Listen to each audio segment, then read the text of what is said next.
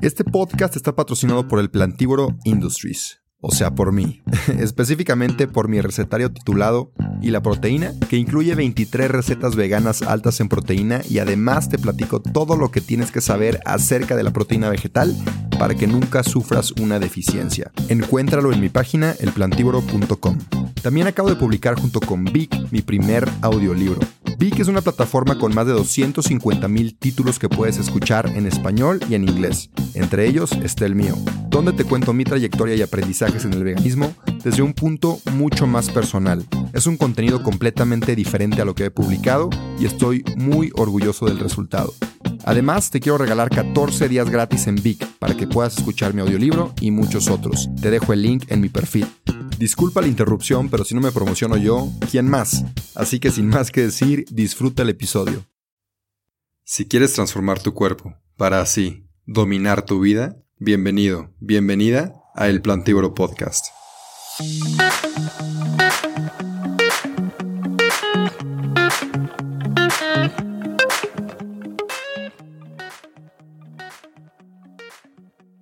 Yo creo que ya empezamos. Les quiero dar la bienvenida. Gracias por estar aquí en este podcast. Gracias por compartir un poco de su conocimiento, de lo que están haciendo.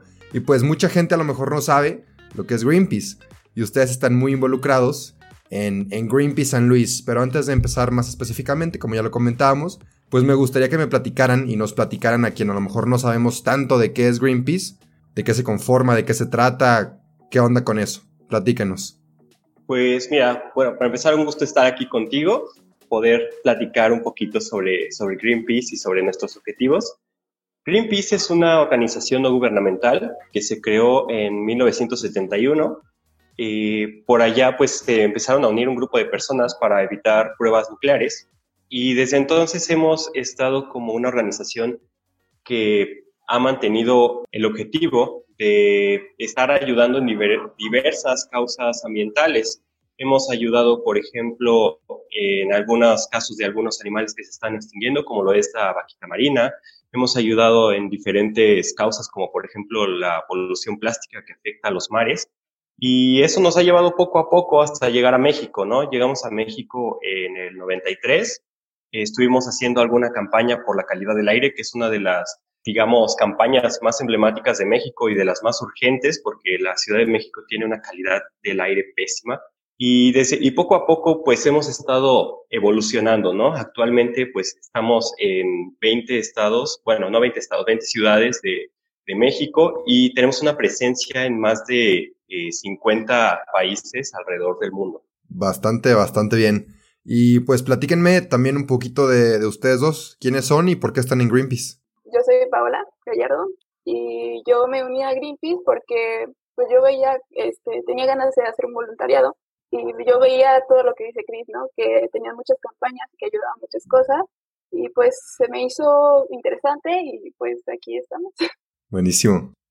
Yo soy Christopher Miranda, ya llevo cuatro años en, en el grupo local, fui de los fundadores, eh, porque realmente pues es lo que tiene el grupo local de San Luis, cuatro años. Y me interesé muchísimo porque eh, era una forma de ayudar, ¿no? Era una forma de poder convertirse en una persona que pasaba de del solo observar, del solo compartir al actuar, ¿no? Entonces, yo quería eso, yo siempre busqué una manera de que pudiera pasar a la acción y Greenpeace fue un medio para poder hacerlo, ¿no? Me, me dio la, la manera de poder llegar a más personas, la manera de poder compartir más causas y poder ayudar al mundo, que es algo que yo creo que nos interesa muchísimo a todos.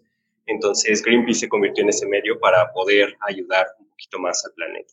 hombre, buenísimo y me encanta lo que dices de pasar a la acción, porque digo, platicar el problema, compartirlo es muy muy bueno, pero ya si quieres dar otro paso más, hacerlo tal cual, ayudar, accionar, pues es, es lo mejor que puedes hacer. Y también ahorita me comentaban de problemas y de, pues, problemáticas que se han encontrado y cosas que han hecho para resolverlas o que simplemente las han identificado. Por ejemplo, la calidad del aire en México. ¿Qué otras problemáticas han visto como grupo? Pues hemos tratado bastante con el tema de los plásticos. Yo creo que el tema de los plásticos ha sido una campaña central en los años anteriores. En San Luis Potosí estuvimos trabajando de diversas maneras esa, esta temática. ¿no? Estuvimos trabajando con el Congreso del Estado para la creación de una ley que prohibiera los popotes y las bolsas de plástico. Y también estuvimos trabajando un poquito con las marcas como lo es Coca-Cola, como lo es PNG también. Hemos estado trabajando más que nada con esas dos, que son como los dos más grandes contaminantes alrededor del mundo en cuestión de plásticos. Y también hemos estado trabajando muchísimo con la conciencia de las personas, ¿no? Tenemos como esos tres ejes, el trabajar con los políticos para la creación de leyes o políticas públicas que ayuden en el aspecto de los plásticos, trabajamos con la gente tratando de explicar un poquito cuál es la, problemática, porque muchas veces las personas no, no, se dan cuenta de qué es lo que pasa con los plásticos, porque son dañinos o cuánto tardan en desintegrarse o, o se quedan en el medio ambiente. Y también trabajar con las marcas, porque las marcas deben tener la obligación de ofrecernos productos que no contaminen, porque muchas veces lo que pasa es que la, la, marca nos, nos vende el plástico y ya es como de, ya es su responsabilidad como consumidores, ¿no? Cuando realmente la marca debe tener esa responsabilidad de ofrecer un producto que no contamine. También hemos estado trabajando un poquito con las vialidades. El año pasado estuvimos trabajando con una campaña que se llama Urban Revolution. Urban Revolution busca cambiar las ciudades de manera de que podamos ofrecer una mejor calidad del aire, pero también mejores condiciones en cómo se gestiona la ciudad. Estuvimos haciendo una campaña para poner algunos semáforos peatonales e indicaciones en Salvador Nava, básicamente porque es una de las vías más grandes que existen en, en, San Luis Potosí, en la ciudad, pero no tiene una infraestructura que esté diseñada para los peatones. Como tú puedes ver, pues realmente pasar por la calle en alguno de esos lugares es imposible, ¿no? Realmente la, la, vía es solo para autos, pero el peatón y los ciclistas también son parte de las vialidades que deben ser tomados en cuenta para poder tener una ciudad más integral. Por eso es que nosotros elegimos este proyecto para Urban Revolution, de modo de tomar más en cuenta al peatón para que no haya tantos autos, para que la gente tenga más oportunidades de caminar, para que la gente tenga más oportunidades de trasladarse de un lugar a otro de diferentes maneras y tener más opciones de movilidad. Ya, muy bien, muy bien, me parece perfecto. Han hecho muchas cosas y siguen haciendo. Ustedes están ahorita en Greenpeace San Luis y quiero entender un poquito mejor cómo funciona Greenpeace en México, cómo se organizan, cómo, hacen las cosas. Ok, Greenpeace tiene digamos que Greenpeace se divide como en varios, eh, bueno, tiene una zona oficina central, pero se divide entre todas las ciudades que tienen un grupo local. Esta oficina central pues gestiona todo lo que tiene que ver eh, con el voluntariado, lo que tiene que ver con los donativos, lo que tiene que ver con todos estos aspectos de comunicar. Y bueno, de ahí pues tenemos a coordinadores nacionales y de aquí pues ya se divide en diferentes grados, ¿no? Tenemos algunos grupos que van iniciando, que tienen un mentor. Estos mentores pues son personas que simplemente apoyan a la creación del grupo y te educan en los temas básicos. Y después están los grupos que son más grandes. Estos grupos pues ya se gestionan prácticamente casi solos, o todavía dependen de la oficina, pero se gestionan solos. Eh, ahorita tenemos 20, alrededor de 20 grupos en todo México eh, con la posibilidad de seguir creando bastantes grupos más. Esto es bien importante porque cualquier persona puede convertirse en, en un activista y crear un grupo en su ciudad. Y bueno, cada uno de estos grupos pues trabaja con base en campañas. Cada ciertos años nosotros veamos cuáles son las eh, causas o las problemáticas más grandes que afectan a todo el país. Entonces nosotros, en base a este análisis que se hace con, con los expertos y los campañistas de Greenpeace, pues se crean las diferentes campañas. Muchas veces estas campañas pues comparten algunas, algunos puntos con los de otros países. Por ejemplo, actualmente estamos trabajando con Consumo Responsable, que es una campaña que habla sobre la alimentación, sobre cómo consumimos, y esta campaña se comparte a la vez con Colombia, se comparte a la vez con España, se comparte, me parece que también con Brasil. No estoy muy seguro de Brasil, pero con Colombia y España también.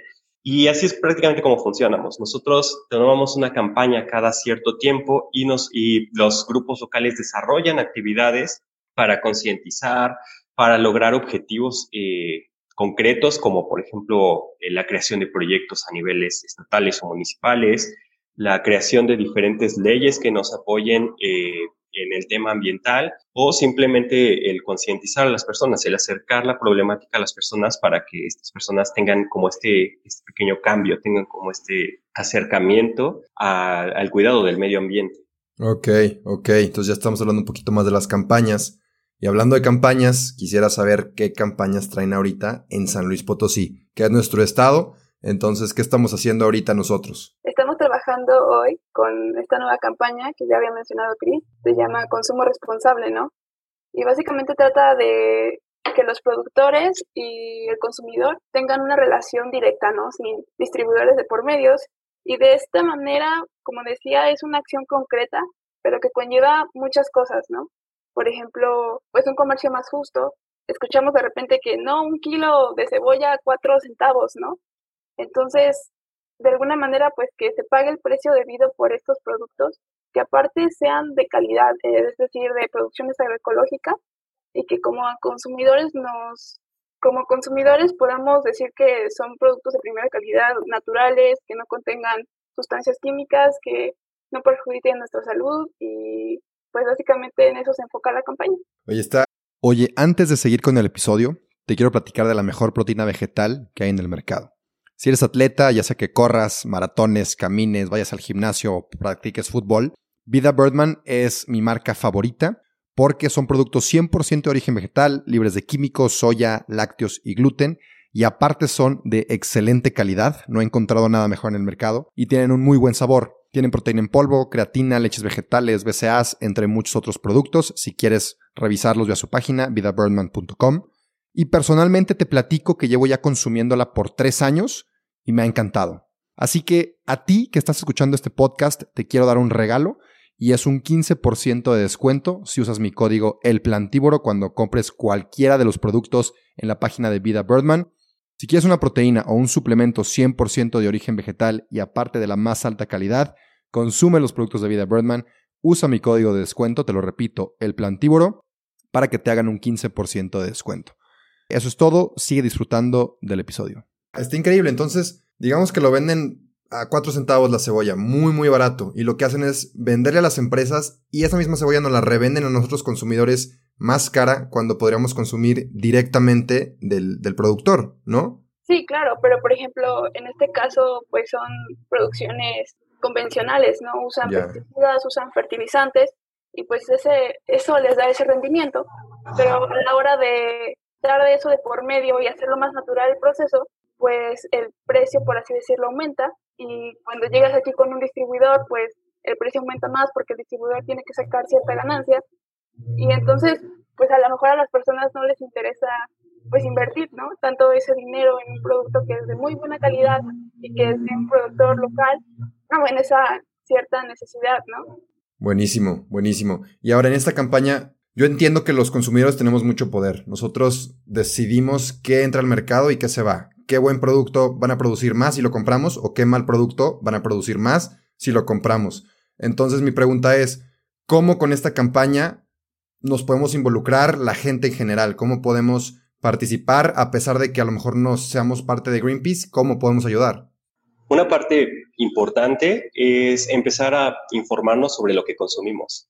Actualmente el consumir es una acción que hacemos muchísimas veces de manera automática, ¿no? Simplemente compramos porque tenemos que comprarlo o porque nos gusta o porque se ve bonito. Pero tenemos que empezar a ser conscientes en la manera en cómo nosotros estamos consumiendo, ¿no? El saber qué es lo que estamos comiendo, el saber qué es lo que nosotros, a lo que a nosotros nos están dando, ¿no? Porque muchas veces tiene agrotóxicos, tiene transgénicos, el empaque es de plástico y nada más no lo venden así. Nosotros también tenemos que informarnos un poco sobre cuál es el origen de este producto que estoy comprando, qué es lo que contiene, si contiene algún químico, si este fue tratado de alguna manera, cómo es la envoltura de lo que yo estoy comprando. Es un poquito, a lo mejor al principio es un poquito engorroso el, el, hecho de tener que estar revisando, pero en el momento en que nosotros hacemos esto, estamos generando mayores oportunidades para el medio ambiente e igual para los productores. Lo que busca esta campaña, como, como lo mencionó mi compañera Paola, pues es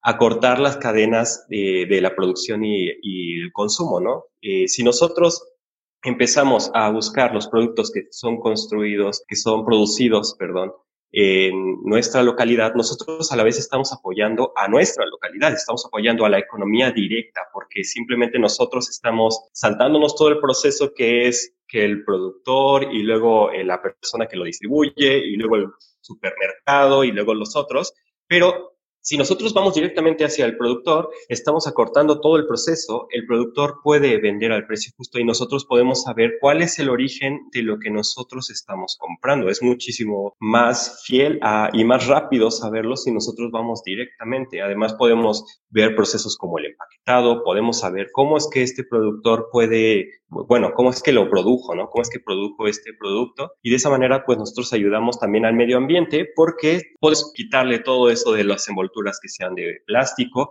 Estamos consumiendo un producto que a la vez va a ser orgánico, que no va a tener transgénicos y que posiblemente va a ser más sano para nosotros. Entonces, es, es prácticamente eso, ¿no? El interesarnos en cómo consumimos, en qué es lo que consumimos, en qué compramos, es un paso importante para todos. A lo mejor es un poquito complicado al principio, pero es un paso grande para un nuevo modelo de consumismo, para que nosotros podamos ayudar a nuestra localidad, a nuestra, a nuestra propia alimentación y al medio ambiente en el, en el transcurso. Está buenísimo, muy, muy triangular este modelo. Y también quiero recalcar algo que dijiste de que sepamos qué estamos consumiendo, porque como dices, muchas cosas, la, el alimento tiene pues pesticidas, químicos, cosas tóxicas que nuestro cuerpo no necesita. Y sé que muchos oyentes pues les interesa la alimentación y de esto, a pesar de que ayudas al medio ambiente, a pesar de que ayudas a tu localidad, también ayudas a tu cuerpo. Imagínate lo bueno que es tú comer algo directo del, del campo, de la granja, es, es, lo mejor que puedes obtener. Hace poco leí en un libro de nutrición que te recomienda que entre más natural y entre más corta sea la distancia de la granja a tu casa, mejor. Entonces es justamente también lo que ustedes están tratando de hacer con esta campaña. Los felicito, está muy muy buena, muy padre. Espero que más gente nos podamos involucrar en esto porque se repite mucho este consejo de, de consume local y ha de ser por algo. Entonces, ya para ir concluyendo, les quería preguntar, bueno, les quería pedir que nos dieran consejos, ¿no? Algunos consejos para, además de consumir local, ¿qué otras acciones pequeñas podemos en el día a día para ser gente más consciente? Ante todo, siempre cuestionarnos si realmente necesitamos lo que vamos a comprar, ¿no? Antes de solamente sacar el dinero y pagar, pensar si podemos comprarlo tal vez de segunda mano o si realmente lo necesitamos, es urgente. Por ahí es un muy buen punto para empezar. También podríamos agregar un poquito sobre la forma de, en que usamos algunas cosas. Por ejemplo, cuando antes siempre de comprar una botella de agua, saber que es algo que vas a utilizar a lo mejor por 5 o 10 minutos y que va a durar en el planeta muchísimo más, ¿no? Entonces, siempre antes de salir de la casa, pues buscar, ¿no? Puedo llevar mi botella, puedo traer una bolsita de tela en, en la mochila por si se me atraviesa algo, por si voy al súper. Siempre saber que toda interacción que hagamos va a tener una, una repercusión. Entonces, si podemos reducirla trayendo nuestra botella de agua, si podemos hacer nuestra propia bolsa de tela y como decía Paola, pues realmente saber, necesito esto, esto me va a servir de alguna manera o le puedo dar un uso después de que ya lo haya utilizado. De esta manera nosotros contribuimos muchísimo. ¿eh? Es el saber cómo es que nosotros vamos a consumir, qué estamos consumiendo y de dónde viene y qué uso le puedo dar después a, al desecho, por, por, decirlo así. ¿Cómo puedo contribuir mm, a generar menos basura? ¿no? Esto es un punto bien importante. Analizar esto, le puedo dar un uso después, se lo puedo dar a alguien para que, no sé, lo utilice para que, o se puede convertir en alguna otra cosa, buscar que lo que consumimos no se quede ahí, que no se convierta en un desecho, ¿no? que seamos conscientes de que los plásticos, de que muchas envolturas eh, contaminan de una manera terrible a los océanos y también que muchas de las cosas que consumimos también nos hacen daño a nosotros. Entonces, es un poco de ver qué consumimos, cómo lo consumimos y de qué manera yo puedo contribuir a que esto que yo estoy consumiendo pues ayude a hacer un mejor planeta. Perfecto, perfecto. Y, ¿saben qué? Yo, yo creo que sí se puede. De repente mucha gente dice de que no, a lo mejor yo ser tan verde, no sé qué, como que me... No sé, como que a lo mejor no voy a poder, pero siento que con acciones pequeñas, con que escojan una, dos, tres, cuatro, las que quieran de los consejos que nos, que nos dan, con eso pueden hacer un cambio. Y, por ejemplo, estuvo lo de los, lo de los Yetis, que fue un movimiento reciente, que todo el mundo lleva sus Yetis a, a las fiestas, a las reuniones, antes de la pandemia, claro.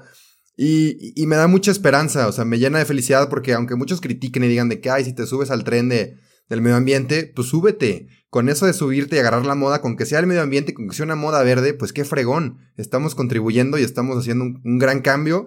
Y, y tomó una persona que se llevó el Yeti o que se compró el Yeti para que después mucha gente usara su termo, ¿no? Su propio termo. Entonces, con cosas pequeñas podemos lograr grandes cosas. Y pues les agradezco por compartirme estos consejos, por compartirme todo lo que están haciendo de Greenpeace, los felicito, porque una, una organización así que hace campañas por el simple hecho de ayudar, pues es de respetar. Entonces ya nada más para quien a lo mejor tengo una duda, quiera unirse, tengo una aclaración, quiera ayudarlos, ¿dónde los pueden encontrar? ¿En redes sociales, por mail? A Greenpeace, platíquenos. Pues nos pueden encontrar en Facebook, Twitter y e Instagram como Greenpeace Voluntarios San Luis Potosí. De los tres que me parece que nos pueden encontrar de la misma manera, siempre como si no es como Greenpeace Voluntarios San Luis Potosí, es como Voluntarios Greenpeace San Luis Potosí, pero son las tres, las tres palabras clave. Eh, con eso nos pueden encontrar en nuestras redes sociales. Nos pueden mandar un mensajito si quieren unirse a Greenpeace. Ahorita pronto estaremos haciendo formaciones básicas para recibir a nuevos voluntarios.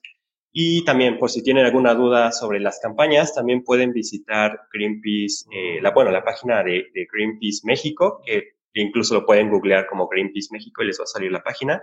Ahí pueden aprender un poco más sobre nuestras campañas, pueden aprender un poco más sobre qué es lo que hacemos, sobre cómo convertirse en un, en un ciberactivista, en un voluntario o en un socio donador y todo lo que ustedes requieran también lo pueden ver en nuestras redes sociales. Muchas, muchas gracias. Y ya para terminar, solo quiero que cada quien me dé un consejito, pero ya no verde, sino un consejito de vida.